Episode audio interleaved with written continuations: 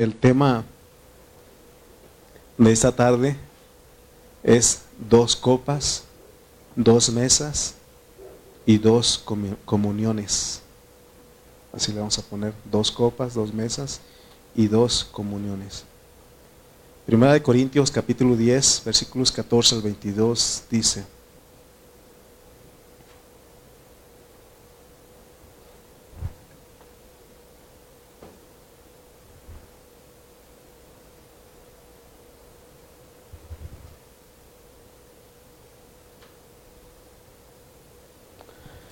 Amén. Dice la palabra del Señor. Por tanto, amados míos, huid de la idolatría. Como a sensatos os hablo. Juzgad vosotros lo que digo. La copa de bendición que bendecimos no es la comunión de la sangre de Cristo. El pan que partimos no es la comunión del cuerpo de Cristo. Siendo uno solo el pan, nosotros con ser muchos, somos un cuerpo pues todos participamos de aquel mismo pan. Mirad a Israel según la carne, los que comen de los sacrificios, ¿no son partícipes del altar? ¿Qué digo pues? ¿Que el ídolo es algo? ¿O que sea algo lo que se sacrifica a los ídolos? Antes digo que lo que los gentiles sacrifican, a los demonios lo sacrifican y no a Dios. Y no quiero que vosotros os, que vosotros os hagáis partícipes con los demonios. No podéis beber la copa del Señor y la copa de los demonios. No podéis participar de la mesa del Señor y de la mesa de los demonios. O provocaremos a celos al Señor. ¿Somos más fuertes que Él? Vamos a orar. Padre Celestial, te damos gracias porque nuevamente, Señor, nos congregas en esta tarde, Señor, en esta noche aquí en esta iglesia local en Tultitlán, Señor.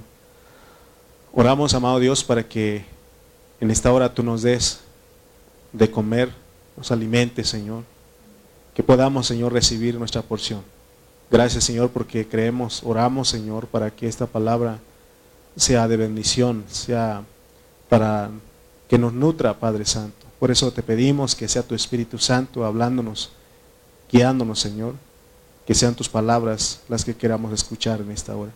Gracias te damos en el nombre de Cristo Jesús. Amén amén. Muy bien.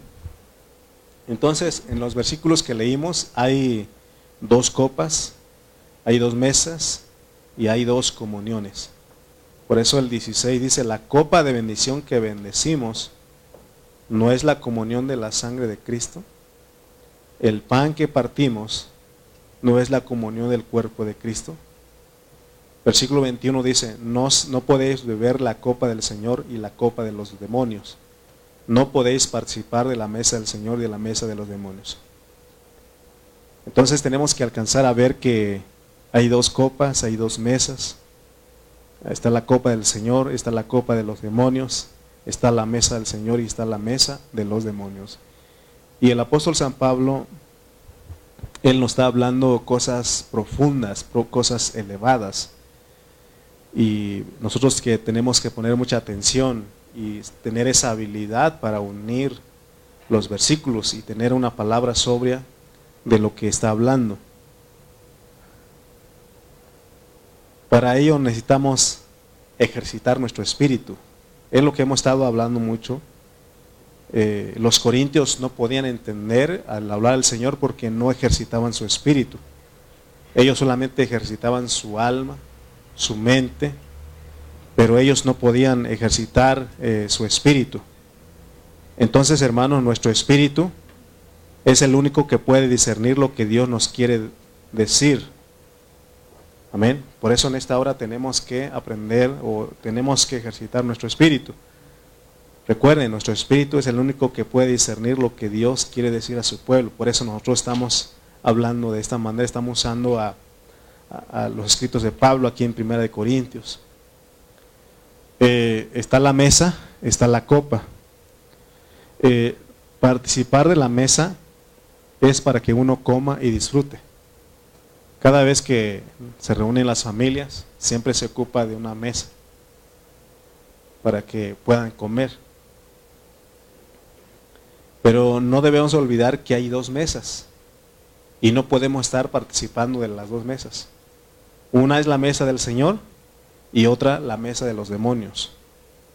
Entonces en, en el 10-18 Pablo cita a Israel, porque dice el 18, mirad a Israel según la carne, los que comen de los sacrificios no son partícipes del altar. Entonces entendemos que el altar es una mesa, ahí pone los sacrificios. Y él pone que los sacerdotes del Antiguo Testamento, ellos comían de ese sacrificio. ¿Se acuerdan que decíamos la otra vez que tenían que meter como una tenaza, un tenedor, y la porción que ellos agarraban, ellos, ese era el de, ellos, que tenían que comer. Entonces, eh, Pablo usa esta figura para enseñarnos algo. Eh, entonces, este, porque literalmente el pueblo de Israel comían parte de los sacrificios que se presentaba al altar, pero ellos, una cosa es de que ellos sí estaban presentando los sacrificios a un Dios verdadero. Entonces, lo que Dios nos quiere enseñar a través de esa enseñanza es de que los sacrificios de la mesa del Señor son comestibles, son disfrutables. Entonces, también nosotros ya hemos entendido un poco que los sacrificios son Cristo. Esas ofrendas que se presentaban tienen un significado espiritual para nosotros. De hecho, en otra ocasión hemos hablado de que las ofrendas básicas son cinco. Y esas ofrendas, y esas ofrendas básicas son aspectos de Cristo presentados a Dios. Recuerden que en el Antiguo Testamento era literal. Agarraban a los animalitos y los mataban, los degollaban y luego los cocinaban y los presentaban al altar y los sacerdotes comían parte de ese sacrificio. Entonces esa figura, esa metáfora, tiene un significado para nosotros en el Nuevo Testamento. Pero ya hemos dicho un poquito que la mesa es para comer, es para disfrutar. Por eso dice que no podemos participar de la mesa del Señor y de la mesa de los demonios. Recuerden que Pablo pone dos copas, dos mesas, dos comuniones, dos altares, pero es con el propósito de que nosotros entendamos algo. Recuerden que las ofrendas de Israel, los sacerdotes podían comer, ellos participaban. Y es lo que Dios quiere, pues que participemos, pero tengamos cuidado porque no podemos participar de las dos mesas. El Señor Jesús cuando Él vino, Él habló de esto del comer a las personas. ¿Se acuerdan que Él decía, el que come mi carne y bebe mi sangre, tiene vida eterna. Y aquellos que estaban escuchando ese hablar eh, se ofendieron porque dicen, ¿cómo es que podemos, cómo es que este nos, nos va a dar a comer de su carne y de su sangre?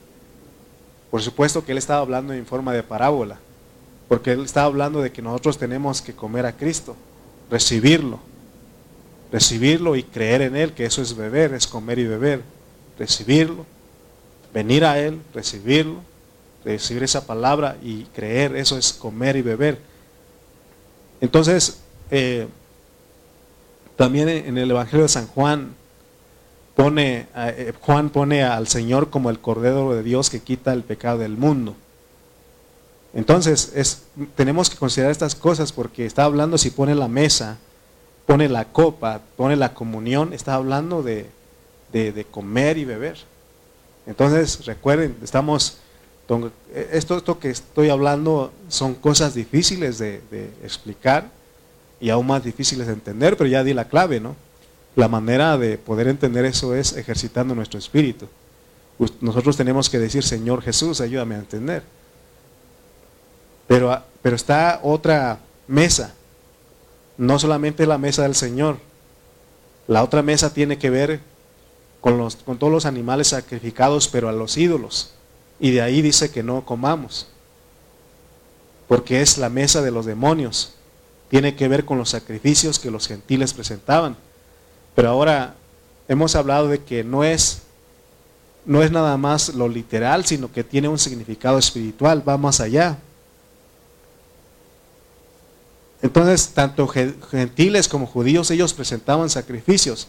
La diferencia es de que los judíos, los, los judíos, el pueblo de Israel presentaban sacrificios para un Dios verdadero, mientras que los gentiles presentaban a un Dios, a dioses ajenos, a dioses falsos. Aún los gentiles no tienen, ellos no tienen ningún, no tienen ningún problema de presentar sacrificios. Pero el problema grave es de que los gentiles, sus sacrificios, se los dedicaban a dioses ajenos, a dioses falsos. Y es lo que Pablo está evitando de la iglesia en Corinto, que nosotros no participemos de eso. Por eso es necesario que nosotros le pidamos a Dios que nos ayude a entender esto que estamos hablando, porque en el versículo 20 él dice, versículo 20 de 1 Corintios 10, antes digo que, los que, que lo que los gentiles sacrifican, a los demonios los sacrifican. Fíjense todo lo que en, el mes de noviembre, ahora en la, en la, este, en la fiesta del 12, ¿qué hacen las personas? Presentan ofrendas.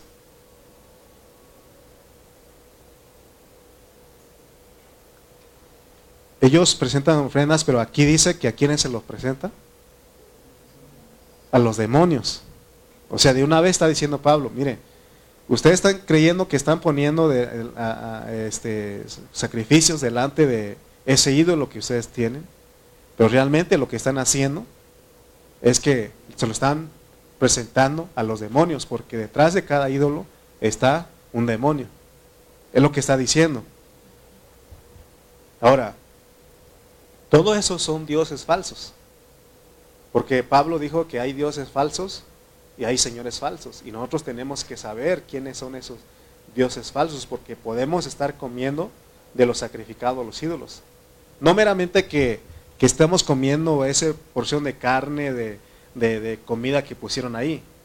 Tiene un significado espiritual para nosotros en el, Antiguo, en el Nuevo Testamento. ¿Quiénes son esos dioses? Vamos a ver. Salmos 82.1 dice, Salmos 82.1 dice, Dios está en la reunión de los dioses, en medio de los dioses juzga. Ya aquí nos va a decir quiénes son los dioses. Porque si vamos a, a 1 Corintios 8:5, se acuerdan que Pablo ahí mencionó eso, dijo esa expresión. Dice 1 Corintios 8:5, pues aunque haya algunos que se llamen dioses, sea en el cielo o en la tierra, como hay muchos dioses y muchos señores. Hoy día hay muchos dioses y hay muchos señores. Igual, no, no, no ha cambiado nada. Hay muchos dioses y hay muchos señores. Pero aquí lo pone dioses con minúscula, separando al Dios verdadero. Entonces Pablo aquí en el 8.5 está hablando del Salmos 82. Cuando habla de la reunión de los dioses, está hablando de la reunión de los ángeles caídos. Esos dioses que está mencionando ahí en Salmos 82 está hablando de los ángeles caídos. ¿Se acuerdan que hemos hablado de que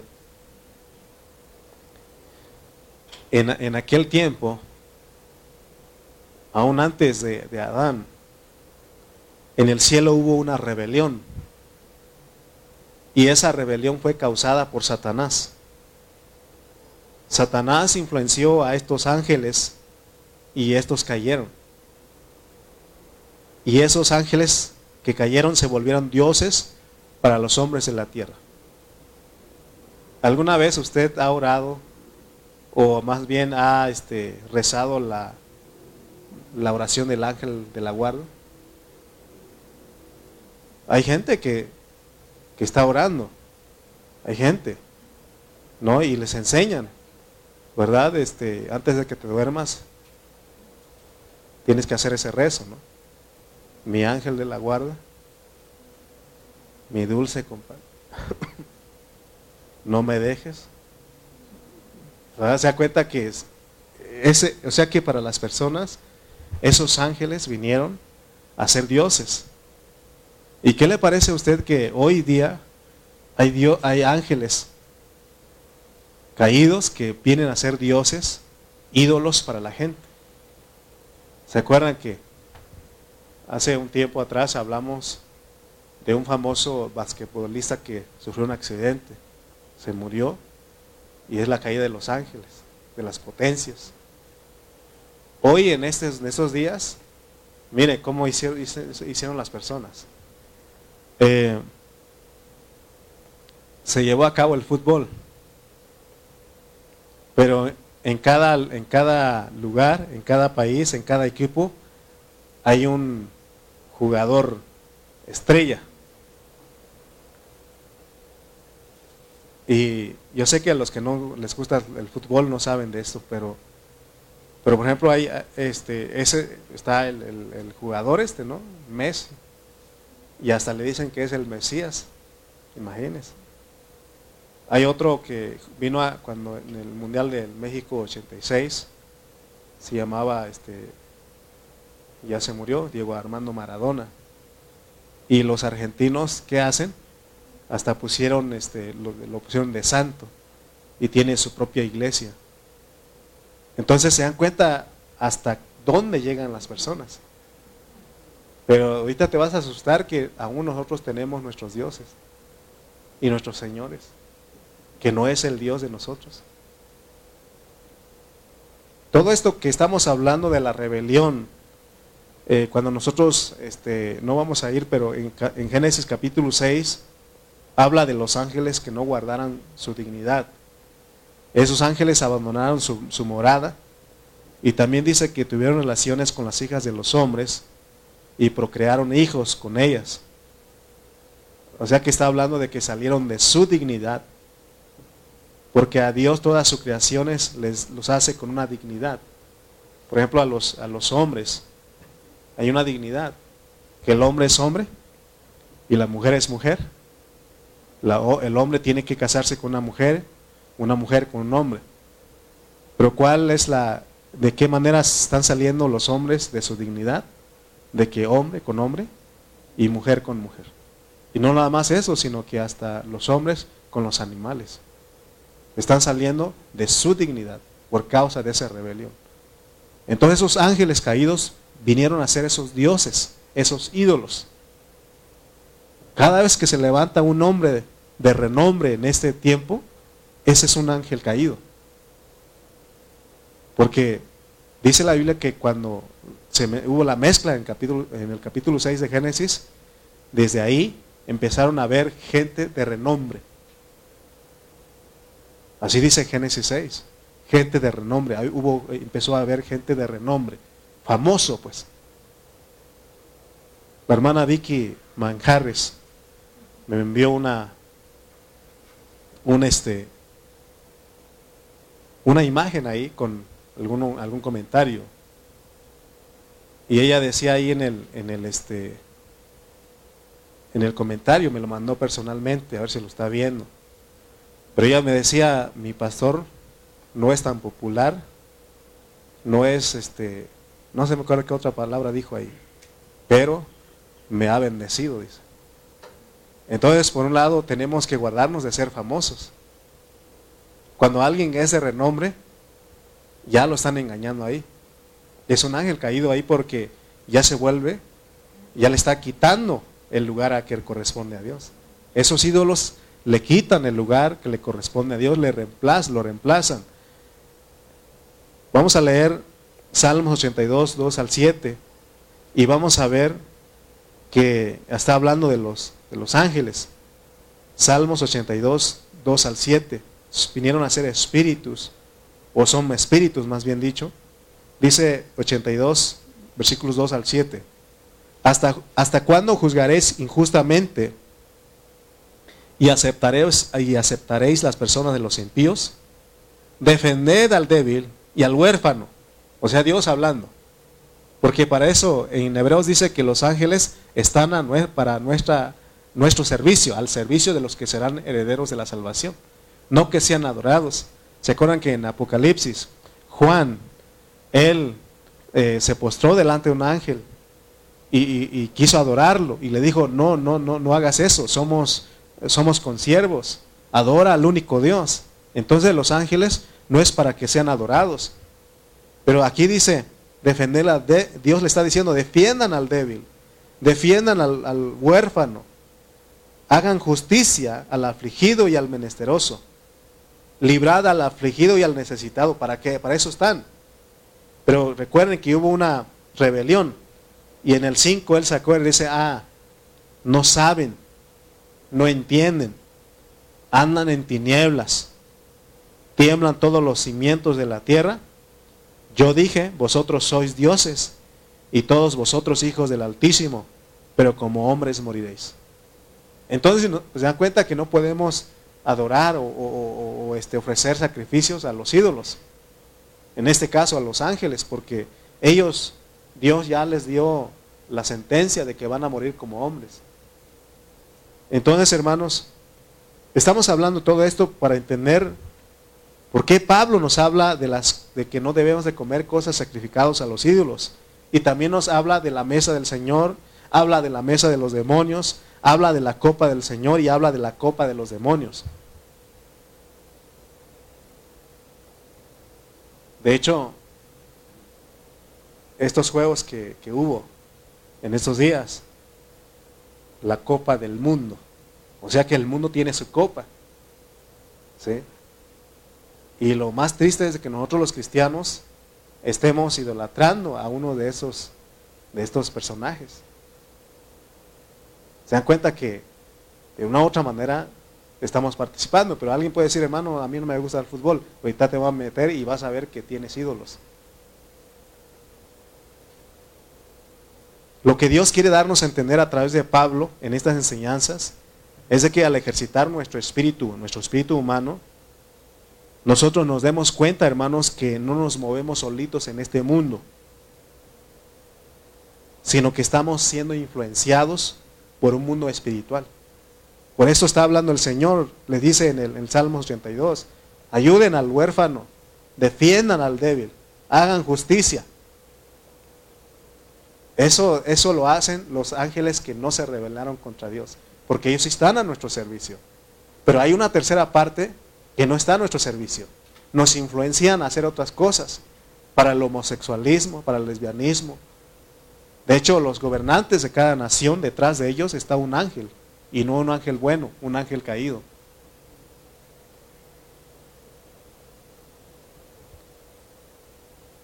Lo que Dios quiere darnos a entender es que no nos movemos solitos en este mundo.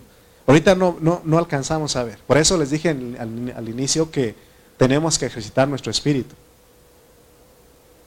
Porque si Dios abriera nuestros ojos, hermanos espirituales, alcanzaríamos a ver un mundo espiritual aquí donde estamos. Si nos pasara como el siervo de Eliseo, ¿se acuerdan que dice la Biblia ahí que el, siervo de Eliseo no podía ver, Eliseo estaba, él estaba muy tranquilo, porque él sabía en quién había creído y él sabía que Dios estaba con él y que tenía sirvientes a su alrededor. Sin embargo, el criado no, no había visto eso. Y Dios le, el, el, profeta le dice a Dios, ábrele sus ojos para que vea. Dice que le abre sus ojos y dice, son más los que están con nosotros que en contra de nosotros. ¿sí? Hay un mundo espiritual, pero la cosa es que nos están influenciando. Y ahorita vamos a llegar a este punto. Dios quiere que usted y yo entendamos que nuestra lucha no es contra carne ni sangre, sino contra potestades, contra principados. Por eso es importante que aprendamos a ejercitar nuestro espíritu. Si no ejercita uno su espíritu, hermano, nos gana el sueño, nos distraemos bien fácilmente, tu mente es tan frágil que puedes estar aquí y en un momento estar en otro lugar pensando. Por eso en esas reuniones tenemos que ejercitar nuestro espíritu. Tenemos que aprender a ejercitar nuestro espíritu. Porque solo por medio de nuestro espíritu tenemos acceso a esa esfera espiritual, a ese mundo espiritual que nos rodea, Créanlo, la Biblia dice que estamos rodeados de espíritus, es decir, de ángeles, de todas las creaciones espirituales. Amén. Tenemos que poner más atención a eso. Porque si no vamos a, estar, vamos a resultar adorando ídolos, dando, poniendo sacrificio a los ídolos, podemos estar participando de la mesa de los demonios. Amén. Dios quiere que nosotros venzamos a este enemigo. Por eso pone de ejemplo a nuestro Señor Jesucristo, también al apóstol San Pablo. Ellos vencieron, vencieron a ese, al diablo.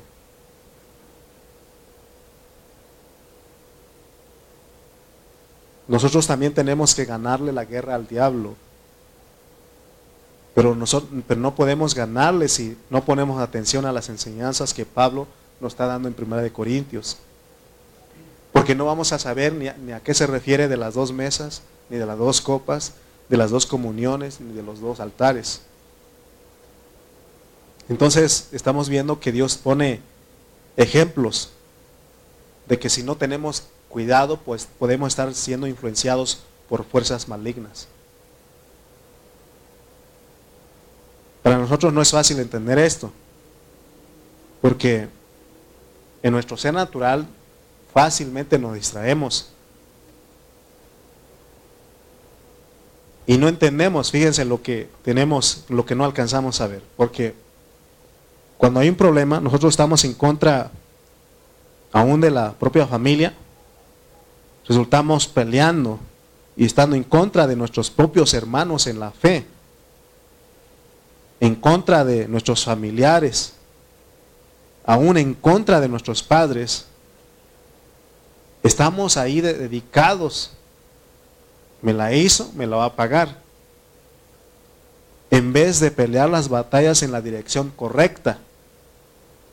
Porque hay un lugar donde están viniendo los problemas.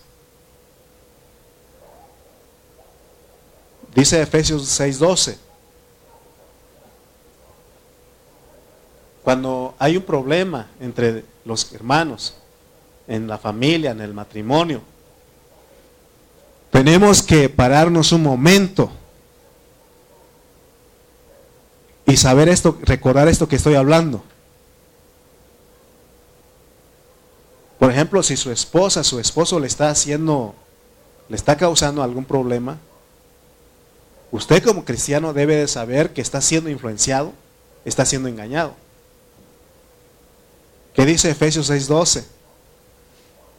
Porque no tenemos lucha contra sangre y carne, sino contra principados, contra potestades, contra los gobernadores de las tinieblas de este siglo, contra huestes espirituales de maldad en las regiones celestes. O sea que desde allá arriba nos están influenciando. ¿Por qué ¿Creen ustedes que a veces nosotros oramos aquí, Señor, limpia los aires? Límpialos, Señor. Porque hay una lucha allá arriba. Por eso nosotros tenemos que saber. Dice otra versión, porque no luchamos contra gente como nosotros, sino contra espíritus malvados que actúan en el cielo. ¿Se dan cuenta, hermanos? Porque si no, Vamos a agarrarnos con los hermanos, vamos a agarrar con nuestra esposa, con tu esposo, con tus hijos, con tus padres, con tus tíos, con tus primos, y vas a tener problemas serios con ellos. Recuerden que nosotros estamos siendo eh, atacados, hay una guerra, hay una lucha. Ahorita que vamos a regresar a casa, los que manejamos, o vas caminando, de repente va a hacer algo, pero tienes que saber que el Señor está contigo. Y no son las personas, porque si te enfocas en las personas, vas a resultar peleando ahí. Amén. Por eso Pablo quiere que todos nosotros tengamos el conocimiento de que los demonios nada son. Mire, hay personas, hay, hay cristianos, hay sí cristianos que tienen el discernimiento espiritual y ellos alcanzan a ver, alcanzan a ver ciertas manifestaciones. Yo no los he visto. Pero cuando dicen eso, si no, o sea, tienes que tener este conocimiento que nada son y no pueden hacer nada contigo contra ti. O sea, no es para que nosotros le tengamos miedo, sino que saber, confiar en el Señor. Porque él dijo que las puertas del infierno no prevalecerán contra su iglesia. ¿Sí? Es más, Martín Lutero, él daba su testimonio que dice que él se acostaba a dormir y venían los demonios y le jalaban la cobija. ¿Y saben qué hacía él? Les, les, les jalaba él también la cobija y se tapaba y seguía durmiendo. Porque aunque hay esas cosas, no debemos de prestarles mucha atención. Por ejemplo, si aquí decimos, vamos a sacar demonios, se manifiestan. Y resultamos, hermano, sacando demonios aquí. Hermano, no debemos dar importancia a ellos, pero tampoco debemos ignorarlos. Sí están, pero no pueden hacer nada más. ¿sí? Por eso es importante que nosotros, hermanos, entendamos pues esto que estoy hablando. Vas y de repente vas a ir ahorita y llegas a tu casa y ves algo negro ahí, ¿qué tienes que hacer? Nada es, dice. Un ídolo, un demonio, nada es. Sí. Entonces, el problema es que no todos los cristianos tienen este conocimiento. ¿Cuál conocimiento? De que hay un solo Dios, que Él es la fuente de todo, que él, de Él viene todo, y que por medio de Jesucristo logra todo, y que los demonios, los ángeles, los principados, nada son. Nada son, no pueden hacerte nada al menos que el Señor le dé permiso. ¿Se acuerdan que le pidieron a Pedro? El diablo ha pedido, me ha pedido permiso para zarandearte. Pero yo he rogado que no te falte la fe. Si el Señor permite, nos van a tocar. De cierta manera, pero no pueden hacer más de lo que el Señor le dijo. ¿Se acuerdan de Job? Con Job también Sí, pero no le hagas esto. No, no le quites su vida. ¿De acuerdo? Entonces, hermanos, todo eso no son nada. Vemos a un Job que nunca le dio crédito al diablo. Él dijo, bendito, Jehová quitó, Jehová dio, Jehová quitó, bendito sea el nombre del Señor. ¿Sí tenemos ese conocimiento ahora? De que hay un solo Dios y que los demonios, los ídolos, nada son. Amén. Es que vi ahí, está con su tenedor. Pues, tranquilo, Dios está contigo. ¿Sí o no? Lo ¿puedo decir? Lo mi esposa dice, es que vi a uno con sombrero ahí, no, ya me entró el miedo ahí.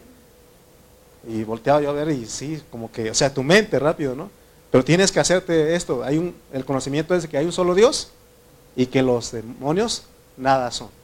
No pueden hacerte nada. O te va a pasar como aquel borrachito que iba a su pueblo. Y de lejos veía que alguien le hacía así. Hasta se le quitó la borrachera. Y ahí no que no, pues no pues quién me iba a pasar así, ¿no? Estaban varios ahí y era así estaban. Y dice que que llegó otro que estaba en su juicio y le dice, ¿qué, qué, qué, tienes? Estaba muy, muy asustado. Es que, mira, ¿se das cuenta hasta allá? Ahí está, me está este, diciendo que vaya. Y dice, vamos a ver. Y iban los dos caminando. Cuando llegaron ahí, eran los platanares. El viento movía. Imaginen. Entonces, veamos pues que entendamos que el conocimiento es de que ellos nada son. Nada son. ¿Tienes el conocimiento? ¿Sí tenemos ahora? Si nosotros entendemos lo que Dios está haciendo con nosotros, entonces vamos a darnos cuenta de que, es, de que estas dos mesas son para que nosotros no provoquemos a Dios, porque podemos provocarlo. Aún otra versión dice podemos tentarlo. Porque el problema que tenemos es que sabiendo que Dios es celoso, usted sabía que Dios es celoso, nosotros estamos participando de la mesa de los demonios al comer cosas sacrificadas a los ídolos. El otro les dije a ustedes que es comer cosas sacrificadas a los ídolos. ¿Qué es comer cosas sacrificadas a los ídolos? Poner la confianza en los gobernantes, en el pastor, ¿verdad? En un hombre.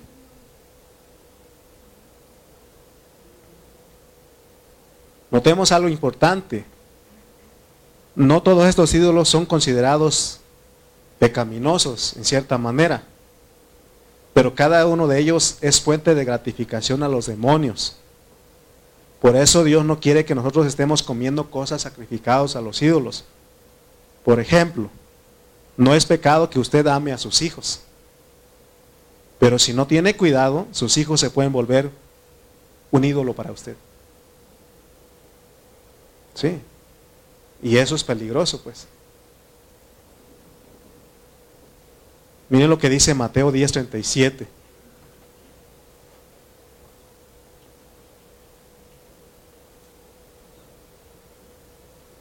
Mateo 10:37 dice, el que ama a padre o madre más que a mí, no es digno de mí.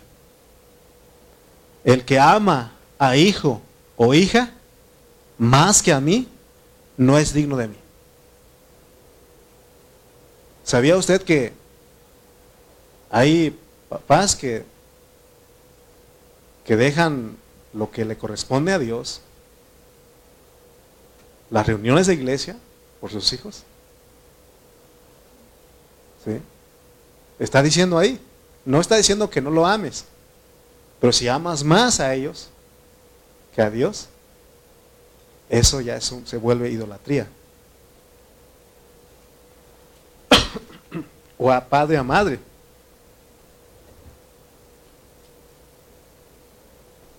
Así que si nosotros no sabemos la diferencia entre la mesa de los demonios y la mesa del Señor, entonces nosotros estaremos participando de las dos cosas y no se puede. Porque por un lado vamos a querer agradar a Dios, pero, y, por el otro lado estar participando de otras cosas que reemplazan a Cristo. ¿Qué, puede ser idolatría? El entretenimiento. Eh, las fiestas. En este tiempo vienen las fiestas de ¿sí o no? Hay gente que usa malas palabras. O aún hay gente que, que siempre ¿verdad? Este, tienen, tienen problemas el vicio del alcohol, de las drogas, o hay quienes tienen el amor por la adquisición del dinero. Hay quienes tienen amor por los lujos. Todo eso es idolatría. Entre más simples seamos, mucho más se agrada a Dios de nosotros. Mire lo que dijo Pablo a Timoteo en el 6, 7 al 8. Primera de Timoteo, capítulo 6, versículo 7 al 8. Miren lo que él dice. O sea que si somos gente que ama los lujos, el dinero, ama cosas de este mundo, de más, lo necesitamos, pero no del amor de nosotros no debe estar en esas cosas. Dice, Primera de Timoteo 6, 7 al 8.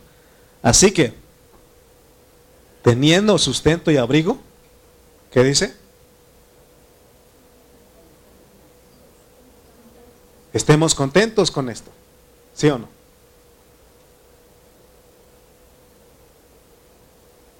¿Qué está pasando hoy en este tiempo de, de, fin de año? Primero vino el buen fin. Ahora está llegando la Navidad. ¿Y qué todo eso? Pura gastadera, ¿sí o no? Pura gastadera. Y no tienes, pero voy a Electra o a Coppel, a bonos chiquitos. ¿Y qué pasa después? Vive uno afanado para pagar esa cosa, ¿sí o no? Ya no piensas en Dios, estás pensando en cosas. Ahora, hermano, entonces usted no saca nada a crédito. Sí hay que sacarlo, pero que no gane eso. O sea, no puedes sacar más de lo que tú no puedes pagar. ¿Me explico? Si no, eh, eso va a estar pensando en eso. Tu pensamiento es, ahí viene el pago. Llegó, va a llegar el 27 y tengo que dar el pago. Si no, me cobran este intereses, ¿no? Porque los que quieren enriquecerse caen en, tentación y lazo y en, y en muchas codicias necias y dañosas que hunden a los hombres en destrucción y perdición. ¿Se da cuenta lo que él advirtió a Timoteo? Regresemos nuevamente a 1 Corintios 10, 16. 1 Corintios 10, 16 dice, la copa de bendición que bendecimos no es la comunión de la sangre de Cristo. El pan que partimos no es la comunión del cuerpo de Cristo. De una vez Dios nos dice que cuál es la copa de Él, porque también hay una copa de los demonios. Pero lo más sorprendente es que la copa de los demonios también tenía sangre o tiene sangre. De igual manera que la copa de bendición tiene que ver con la sangre. La copa de los demonios tiene sangre.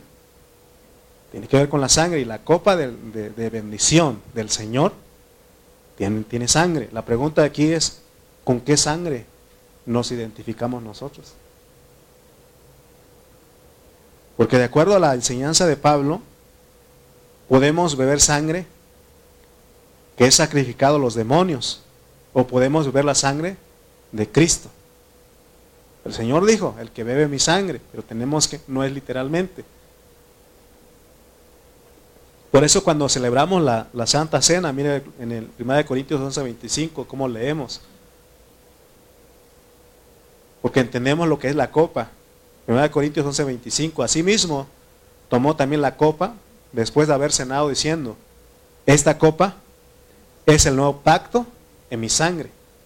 Fíjense lo que tomamos nosotros. O sea, no es, es un símbolo, que lo que estamos tomando es la sangre, pero tiene un significado para nosotros. Porque la sangre es importante aquí bajo este contexto. Y muchos hermanos no entienden lo que es la sangre. ¿Ustedes han orado por la sangre? ¿Verdad que nosotros no hemos orado por la sangre?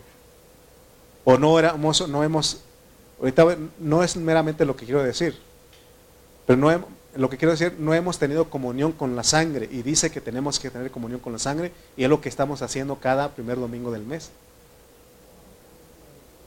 ¿Sí? La sangre de Cristo. Entonces, esta, es este, esta copa es el nuevo pacto en mi sangre. Haced esto todas las veces que la beberéis en memoria de mí. O sea que esta copa es del Señor nada más. Amén. Y de esta copa es lo que Dios quiere que participemos. No podemos estar participando de la otra copa, la copa de los demonios. Entonces tenemos que entender que la comunión, comunión nuestra es con la sangre de Cristo y eso es maravilloso. Porque ya tenemos el conocimiento de que los ídolos nada son. Pero podemos tener cosas que adoramos, que son ídolos. Porque los ídolos son las cosas que a nosotros nos gustan. Esos vienen a ser ídolos. Y eso es participar de la mesa de los demonios, de la copa de los demonios, tener comunión con los demonios. Pero Dios dice, los ídolos nada son. Los demonios nada son. Los ángeles caídos nada son. Para Dios nada, eso no, nada son. Pero ¿sabes cuál es el problema? El problema es que si nosotros andamos tras esas cosas que nos gustan, esas cosas que, que, que nos gusta adorar, el problema es que todos esos ídolos alimentan a los demonios. Porque Dios dice, porque se acuerdan que aún dijo que podemos comer de, los sacrificados, los ídolos, que con la oración se santifican. Y Dios dice, puedes comerlo, pero el problema es que al hacerlo alimentan a los demonios. Por eso Él dice que no, no, hagas así, no hagan como los gentiles. ¿Se acuerdan que Él dijimos, ¿se puede comer? No, sí y no. ¿Se acuerdan que así quedamos? ¿Qué quiere decir Dios que no tiene problemas de que alguien haya fornicado? Dios no tiene problemas de que alguien haya adulterado. Dios no tiene problemas de que alguien haya robado. Escuchen con oído redimido porque entonces pueden decir, entonces puedo hacer lo que yo quiera. O sea, pero si alguien ya cayó, Dios dice, no tiene problemas. Porque Él, nada es eso para Él. Nada es eso para Él. Porque si esta persona que ha fornicado, que ha adulterado, que haya robado, tiene comunión con la sangre de Cristo, la sangre de Cristo lo limpia de todo pecado. Mire, cuando nosotros llegamos aquí, miren nuestras oraciones de muchos de los hermanos, Señor, perdona mis pecados. No, eso ya lo tienes que hacer todo el tiempo. Sí, ¿sí me explico? No cuando, venimos a la, cuando venimos a la intercesión grupal, esa es otra cosa. Ahí tenemos que orar por las cosas que Dios pone que oremos. ¿Sí? Y no por nuestros pecados. ¿Por qué? Porque eso ya lo debimos de haberlo hecho. En el momento que usted sabe que pecó, ¿qué tiene que hacer? Tener comunión con la sangre. Tener comunión con la sangre y eso, la sangre de Cristo nos limpia de todo pecado. Porque Primera de Juan 1, 7 al 9, leamos. Primera de Juan 1, 7 al 9 dice, pero si andamos en luz como Él está en luz, tenemos comunión unos con, con otros, y cita, y la sangre de Jesucristo, su Hijo, nos limpia de todo pecado. ¿Se dan cuenta que es importante tener la comunión con la sangre? Y eso no lo hemos hecho. Cuando, nosotros oramos, pedimos perdón a Dios por los pecados, no citamos la sangre. No tenemos la comunión de la sangre. Ahorita les voy a explicar cómo es tener comunión con la sangre. Si confesamos nuestros pecados, Él es fiel y justo para perdonar nuestros pecados y limpiarnos de toda maldad. Como que estamos diciendo, entonces, haz lo que se te dé la gana. Pero, siempre hay un pero, hay una consecuencia, hay un resultado después. Pero el problema es que al practicar todas esas clases de, idolatría, estamos alimentando a los demonios. Y es lo que Dios no quiere porque Él es celoso. Porque estás coqueteando con el otro. Estamos coqueteando con el otro. Entonces Dios dice, es que yo soy celoso. Por eso Él dice, no. Y eso, el estar alimentando a los demonios, provoca celos a Dios. Por eso dice, el que esté firme, mire que no caiga. Porque tenemos que entender, hermanos, que nosotros fuimos comprados a precio. Y el precio es la sangre. Por eso tenemos que vivir como un sacrificio vivo que nos prestemos, así como prestábamos nuestros miembros a la iniquidad, ahora presentémoslos a Dios para el servicio. Es lo que Dios está diciendo. Para que podamos vivir una vida agradable delante de Dios. Leamos otra vez 1 Corintios 10, 21 al 22. Dice 1 Corintios 10, 21 al 22, no podéis beber de la copa del Señor y de la copa de los demonios no podéis participar de la mesa del Señor y de la mesa de los demonios. ¿O provocaremos a celos al Señor? ¿Somos más fuertes que Él? ¿Cuál es la respuesta? No. Recuerden que en Éxodo, lo, primero que hizo el Señor al sacar a su pueblo de la esclavitud de Egipto fue darles a comer el cordero de la Pascua. Y nosotros ya, si entendemos ese, ese, ese viaje, nosotros ya lo participamos también. Dice que ellos comieron el cordero de la Pascua, hicieron otra cosa aparte de, comer. Untaron la sangre del cordero en los dinteles de la casa. Porque la Pascua, que es Cristo, para nosotros ahora es el derramamiento de la sangre del cordero. Porque la sangre es el medio y la única manera que nosotros podemos ser vistos agradables delante de Dios. Por eso tenemos que tener comunión con la sangre. Cuando pecamos, ¿qué tenemos que hacer? Tener comunión con la sangre. Creer lo que ya hizo, Dios. Pero da cuenta que la mayoría no, no, no tiene comunión con la sangre. Primera de Juan dice que si tenemos comunión unos con otros, la sangre de Jesucristo, su Hijo, nos limpia de todo pecado. Amén. Primera de Corintios 10, 16 nuevamente dice, la copa de bendición que bendecimos no es la comunión de la sangre de Cristo. ¿Sí? Pablo está hablando de algo muy profundo. Porque ¿quién se puede imaginar que lo que Pablo está diciendo es que aquí Dios no tiene problemas con los pecados, de la idolatría, de la codicia, Él no tiene problemas. Por, eso Él proveyó la sangre del cordero. La sangre del cordero está ahí, es la cubierta, por eso, hermanos, si nosotros tenemos comunión con la sangre, entonces Dios nos ve agradables, porque ve la sangre de su Hijo. Amén. El problema, Dios no tiene problemas con los pecados porque Él perdona por la sangre. El problema es que con nuestra idolatría, con ese pecado de, idolatría, estamos alimentando a los demonios. O sea que Dios no está diciendo, yo no tengo problemas con los pecados, así que haz lo que tú quieras. No está diciendo eso, porque si no se puede interpretar eso. ¿Sí? Porque nadie puede decir, porque ahí mismo Juan, primero de Juan dice que si alguien dice que no ha pecado, le ha hecho mentiroso a Dios porque Dios dice que todos pecamos, ¿sí o no?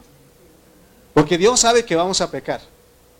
Pero, nosotros hemos dicho que nosotros como cristianos pecamos ya no habitualmente, sino ocasionalmente. Porque nosotros ya no estamos buscando cómo pecar, sino que estamos buscando cómo no pecar, pero de repente fallamos, ¿sí o no? Entonces el problema no es pecar, porque ya está la sangre. Y si nosotros tomamos por inmunda la sangre, porque hay gente que cree que no tiene perdón de Dios. O hay gente que cree que alguien lo ofendió y dice es que este no tiene ni perdón de Dios tienes. Estás equivocado, porque para eso murió Cristo. Por eso está la sangre del, cordero. Y la sangre está en el altar. Está, la sangre está en el arca. Es el tipo del, del Antiguo Testamento y aún la sangre sigue vigente, hermano. La sangre del cordero. Entonces, que no nos quedemos ahí, pues. O sea, mejor, si podemos cuidar de no caer, pues cuidemos. Cuidemos. Por eso tenemos, porque si nosotros caemos, entonces estamos alimentando. Si caemos y aún no tenemos comunión con la sangre, entonces estamos alimentando a los demonios. Tienes un demonio gordote ahí.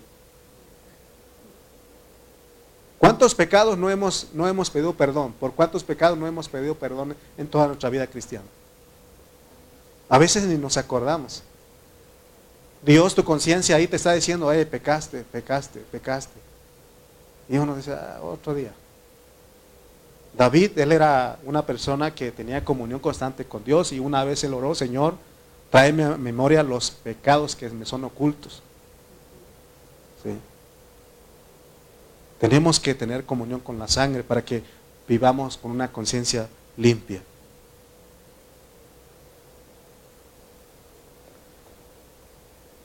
¿Cómo podemos venir a ser idólatras? ¿Cómo podemos venir a, adorar a otros dioses? Porque alguien puede decir, es que yo ya no adoro esa estatua, ese muñequito que tienen, ya no, ya no adoro. Pero podemos tener otros dioses, porque hay muchos dioses. Por ejemplo, la sed de conocimiento, el deseo de poder y de prestigio. Pero saben algo que me llamó la atención, la glotonería. Romanos 13, 13. 13, 13 al 14. Dice Romanos 3, 13 al 14, dice, andemos como de día honestamente, no en glotonerías y borracheras, no en lujurias y lascivias, no en contiendas y envidia, sino vestidos del Señor Jesucristo y no proveáis para los deseos de la carne. Pero aquí habla de algo, porque está hablando de la comida ahí en Corintios. ¿Qué es glotonería? Glotonería es comer demasiado. Y eso es sacrificar cosas a los ídolos. Y en este último tiempo, bueno, en este último mes del año, ¿qué es lo que están todos hablando? De la comida, ¿sí? ¿Qué vamos a comer para Navidad? ¿Qué vamos a comer para el 31? ¿Sí o no? Tenemos un grupo de WhatsApp de, mis hermanos y este dijeron, ¿qué vamos a comer para el 24? Y Dios me estaba hablando de eso, ni le respondí. Porque cuando yo no entendía eso, no, pues que tráete unos 10 kilos de carne, chorizo, costilla, chapulines, o sea, ¿no? Y para comer, comer, comer. Y estamos, bueno, ¿qué? porque dice uno, ¿qué vamos a comer? ¿Va a ser comida o cena? Ya está uno, ¿no? Sí. Comida o cena. ¿Sí? ¿Qué van a comer ustedes el 24? Con esto ya ni queremos decir porque yo, yo ni quise decir nada porque, hermano, es, es, estar comiendo y comiendo y comiendo, ¿eh? pero eso es glotonería. No se puede estar participando de dos mesas. Tenemos que orar mucho para que Dios nos permita centrarnos solamente en la mesa del Señor. Pablo dijo, sé tener abundancia y sé estar en escasez. Sé comer bien y sé comer también eh, en ayunas, dice. Hasta ahora padecemos hambre, dice. La mesa del Señor sí podemos comer. Ahí está la sangre. Ahí está la palabra. Tenemos sí podemos comer. Primera de Corintios 10, y 16 nuevamente. La copa de bendición que bendecimos no es la comunión de la sangre de Cristo. ¿Ya entendimos lo que es la comunión de la sangre de Cristo? El pan que partimos no es la comunión del cuerpo de Cristo. ¿Alguna vez se ha preguntado usted lo que es tener comunión con la sangre de Cristo? Hebreos 9:14 dice, Hebreos 9:14 dice, ¿cuánto más la sangre de Cristo, el cual mediante el Espíritu Eterno se ofreció a sí mismo sin mancha a Dios, limpiará vuestras conciencias de obras muertas para que sirváis al Dios vivo? O sea, porque estaba poniendo, comparando con la sangre de los machos cabríos, de todo lo que se ofrecía en el Antiguo Testamento. Pero dice, ¿cuánto más la sangre de Cristo? El cual mediante el Espíritu Eterno se ofreció a sí mismo sin mancha a Dios. Porque Dios, e, esa sangre sin mancha. Dice, ¿qué hace esta sangre? Limpia nuestras conciencias de obras muertas para que sirvamos al Dios vivo. Debemos de tener comunión con la sangre de Cristo, porque de esa manera somos limpios de nuestras conciencias, está diciendo aquí. Pero ¿de qué Dios nos quiere limpiar en nuestras conciencias? De obras muertas. ¿Y qué son las obras muertas? ¿Sabía usted que nosotros obramos o hacemos muchas obras muertas? La, obra muerta aquí son las obras del alma. Es decir, tiene que ver con los deseos carnales, nuestras satisfacciones, aún nuestro mejoramiento personal, otra vez la glotonería, nuestro sed de conocimiento, nuestro amor a los lujos, todas esas cosas son obras muertas. Y Dios quiere ayudarnos a que entendamos que todas estas cosas son obras muertas que ensucian nuestras conciencias. Y como resultado nuestras conciencias siempre están acusadas o nos acusan. Todo lo que no hacemos por el Espíritu, guiados por el Espíritu, nuestra conciencia nos va a acusar. Pero para eso tenemos la sangre de Cristo, pues, porque podemos hacer cosas que no son guiados del Espíritu. Por ejemplo, si usted sabe que algún familiar necesita un dinero y, dice, pues hay que ayudarlo, ¿no? Pero otro día dice, hijo, ¿por qué di? O le hace algo, dicen, pues yo te ayudé, ¿no? Eh, le echamos en cara, entonces eso es obra muerta, eres tú el que lo hiciste. Porque cuando lo hace el Señor dice que no sepa tu izquierda lo que hace tu derecha. Amén. Entonces sentimos acusados. ¿Sí? Entonces, hermanos, si queremos tener una conciencia limpia, debemos dejar de hacer las obras de la carne. Mejor dejemos que Cristo obre a través de nosotros. Porque cada vez que Cristo obra a través de nosotros, nosotros vamos a tener una conciencia limpia. Es como que Dios le va a decir, bien hecho, lo hice por ti. Por lo tanto, no va a haber acusación. Y esta acusación es la que viene de nosotros. Porque hay una acusación que hace Dios, pero hay otra acusación que nosotros mismos lo traemos. Se ha escuchado a gente decir, ¿cómo es esa frase? Ni, ni conmigo mismo estoy contento, algo así dicen. Hay gente que con nada se divierte. ¿Sí?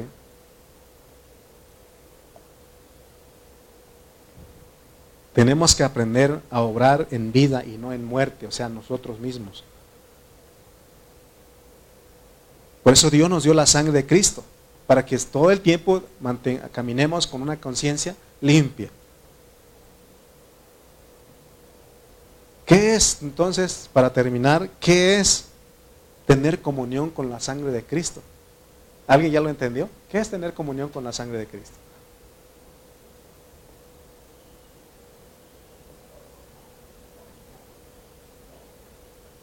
Tener comunión con la sangre de Cristo es pedirle perdón a Dios por nuestras obras muertas y que dejemos de obrar nosotros. Porque ese es el reposo que Dios nos da en Hebreos. Recuerden pues que hay dos mesas en el universo. Hay, hay, dos copas en el universo, hay dos comuniones. Y nosotros, Pablo nos está diciendo que debemos de participar de solo una mesa. ¿Cuál mesa? La mesa del Señor. Ahí sí puedes comer y beber. Es lo que estamos haciendo hoy, en esta noche. Estamos comiendo y bebiendo. Esto es participar porque esto vuelve, es una fiesta, es un disfrute cuando venimos aquí. Participar de la mesa del Señor se logra por medio del ejercitar nuestro espíritu. Cuando el Señor Jesús caminó en esa tierra, hubo gente que sí lo disfrutó, pero hubo gente que no lo disfrutó. ¿Se acuerdan de que lo andaban buscando y le dijeron, y él le dijo, ¿saben qué? Este, ustedes no me buscan porque creen en mí, sino porque les di de comer, se dan cuenta. Entonces la, la, exhortación en esta hora es de que ya no participemos de la mesa de los demonios, o sea que no amemos más las cosas que quitan el lugar de Cristo. ¿Cuáles cosas? Ya te dije, tu papá, tu mamá, tus hijos, aún los lujos, el dinero. El dinero también es un, este, es un Dios, aún la comida. El vientre también tiene que ver con la comida, es un Dios también. Primera de Corintios 10, 23, mire lo que dice Pablo. Todo me es lícito, pero no todo conviene. Todo me es lícito, pero no todo edifica. Quiere decir que tú puedes hacer lo que se te dé la gana, pero vas a perder el galardón, vas a perder el premio al no correr la carrera de la manera que Dios quiere que tú corras. Por eso Pablo en 1 Corintios 9, 24 al 27 dice, no sabéis que los que corren en el, estadio, todos a la verdad corren, pero uno solo se lleva el premio. Corred de tal manera que lo obtengáis. Todo aquel que lucha de todo se abstiene. Ellos a la verdad para recibir una corona corruptible, pero nosotros una incorruptible. Así que de esta manera yo corro. Hay una manera correcta de correr. No como a la aventura. De esta manera peleo, no como quien golpea el aire, sino que golpeo mi cuerpo y lo pongo en servidumbre. No sea que habiendo sido heraldo para otros, yo mismo venga a ser eliminado. Apocalipsis 12:11 dice, y ellos le han vencido por medio de la sangre del cordero y de la palabra del testimonio de ellos. O sea, aquí está hablando de cómo, para qué es la sangre. Apocalipsis 12:11, y ellos le han vencido por medio de la sangre del cordero. Entonces, para nosotros los cristianos, nosotros debemos de, entender lo que es tener comunión con la sangre de Cristo. Porque de, de acuerdo a este contexto de Apocalipsis, la sangre de Cristo sirve para vencer a Satanás. Para nosotros los cristianos es bien importante la comunión con la sangre. Por eso nos están diciendo que echemos mano de esa copa del Señor. Echemos mano de esa mesa del Señor. Echemos mano de la sangre de Cristo. Porque la sangre de Cristo nos sirve a nosotros para vencer el diablo. Pero ¿sabe qué algo que ha, hecho el diablo con muchos cristianos? Él ha estorbado para que los cristianos no vean la sangre. ¿Cuántos cristianos están allá afuera que no se reúnen y dicen, es que yo era cristiano, pero pasó esto y esto y esto? Y por eso ya no creo que no soy digno de ir a esa reunión. Pero está la sangre. No hay pecado de estos que hablamos que no se puede perdonar. Dice que todo se puede perdonar por la sangre, excepto dice que hay un pecado que sí, que no tiene perdón en este siglo, ni, ni, ni en el venidero, ¿no? Pero todo lo demás, ahí está la sangre. Amén. Recuerda que el dintel de la iglesia está manchada de la sangre del cordero.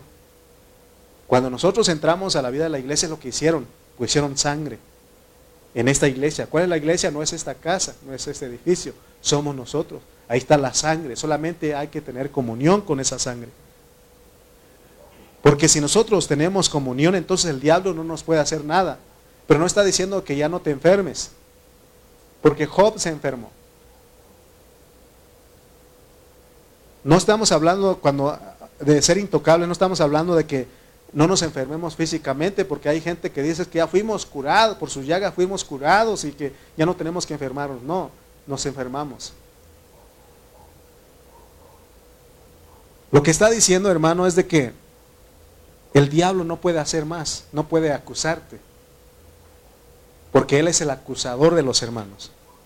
Entonces la meta de nosotros no, no es no enfermarnos, sino que la meta de nosotros debe ser no participar de la copa de los demonios, no participar de la mesa de los demonios, sino participar de la copa de bendición, que es disfrutar de la sangre de Cristo. Debe haber un disfrute. Que si nosotros fallamos, pecamos, ¿qué tenemos que hacer? tener comunión con la sangre de Cristo. Debemos saber que la iglesia está protegida porque la muerte no nos va a llegar así como le pasó a los israelitas en Egipto. Dios mató a todos los primogénitos de los egipcios. Sin embargo, a los israelitas no les pasó nada por la sangre que le pusieron en las casas. Lo mismo hoy, la sangre de Cristo está para nosotros. Está para nuestra protección. La sangre de Cristo sirve para vencer al diablo. Por eso dice Apocalipsis que ellos, los vencedores, vencieron por medio de la sangre del cordero. Ahora, hay hermanos que dicen, me cubro con la sangre, cualquier cosa me cubro con la sangre. No, no, no es eso tampoco. Esa no es la forma correcta de orar. Otro dice, invoco la sangre de Cristo. No, no, no, no. ¿Qué es tener comunión con la sangre de Cristo? Porque no es nada más, este, invoco la sangre de Cristo, porque hay gente que dice eso, me cubro con la sangre de Cristo, ¿no? Le hacen, alguien le hace me cubro con la No, no, no. Está hablando del perdón de los pecados. Tener comunión con la sangre de Cristo es que usted cuando ha pecado, cuando nosotros hemos pecado, vayamos en oración y le digamos, Señor, he pecado contra ti, pero creo que tú moriste y que tú derramaste tu sangre en la cruz hace más de dos mil años por mí. Creo en eso, me levanto y traigo una, y mi conciencia es limpia. De esa manera es eso, hermano, porque es tener comunión, es hablar con Él. No es que digas, invoco la sangre de Cristo o me cubre la sangre de Cristo. No, no, no. Que tú hables la comunión, que hables con la sangre de Cristo, que hables con el Padre, le digas, gracias por Jesucristo, porque Él es el Cordero. Por la sangre del Cordero soy limpio de mi conciencia. Y es para que sigamos adelante en la carrera. Por la sangre de Cristo, nosotros podemos llegar a Dios. De otra manera sería imposible, hermano. Por eso, todos los que venimos a la reunión, ¿qué debimos haber hecho? Tener comunión con la sangre. Si pecamos cualquier cosa, tenemos que tener comunión. Porque a veces cometemos el error de que ya cuando estamos juntos orando, pedimos por nuestros muchísimos, muchísimos pecados. No es que allí tú vayas y le digas, Señor, he pecado. Pero creo que tú moriste por mí. Derramaste la sangre y tu sangre me limpia. Me limpia. Amén. Entonces es lo que tenemos que hacer. No vayamos a creer que, que por cosas buenas que hagamos es que nos acercamos a Dios o podemos entrar con Él. No. Porque a veces pensamos que es ayunar, orar, cantar, que se llega a Dios o se puede entrar a Dios. No, primeramente tenemos que echar mano de la sangre del Cordero. Por eso cantamos hace rato, adorada al Cordero Santo. La sangre del Cordero nos acerca al lugar santísimo. Es verdad que hemos dicho que la alabanza y la adoración verdadera provocan que se sienta la gloria de Dios, pero bajo el contexto que estamos hablando, para llegar primeramente al Señor y entrar al lugar santísimo necesitamos tener comunión con la sangre. Yo lo que a veces no este, me, meto a, estudiar y agarro la Biblia y, muy, muy limpio yo, ¿no? Y empiezo, y, y hay algo que a mí, ¿te acuerdas que le gritaste a tu esposa? ¿No? Y voy, voy y le digo, perdón, no puedo. Él me está diciendo que no puedo porque estoy limpio. Perdón, estoy sucio. Mi conciencia está sucia. Nos ponemos a cuenta y ya la sangre de Cristo, pues tenemos comunión con la sangre de Cristo. Cualquier pecado, para cualquier pecado, ahí está la sangre de Cristo. Pero tenemos que aprender a tener comunión. ¿Sí entender lo que es tener comunión con la sangre de Cristo? No nada más invoca la sangre de Cristo, me cubre la sangre de Cristo, no. Es que tú vayas y le digas, yo creo en lo que tú hiciste, en ese sacrificio. Tu sangre, yo creo en tu sangre. Y esa sangre tiene vigencia hasta este momento. Amén. Vamos a orar, pónganse de pie, por favor.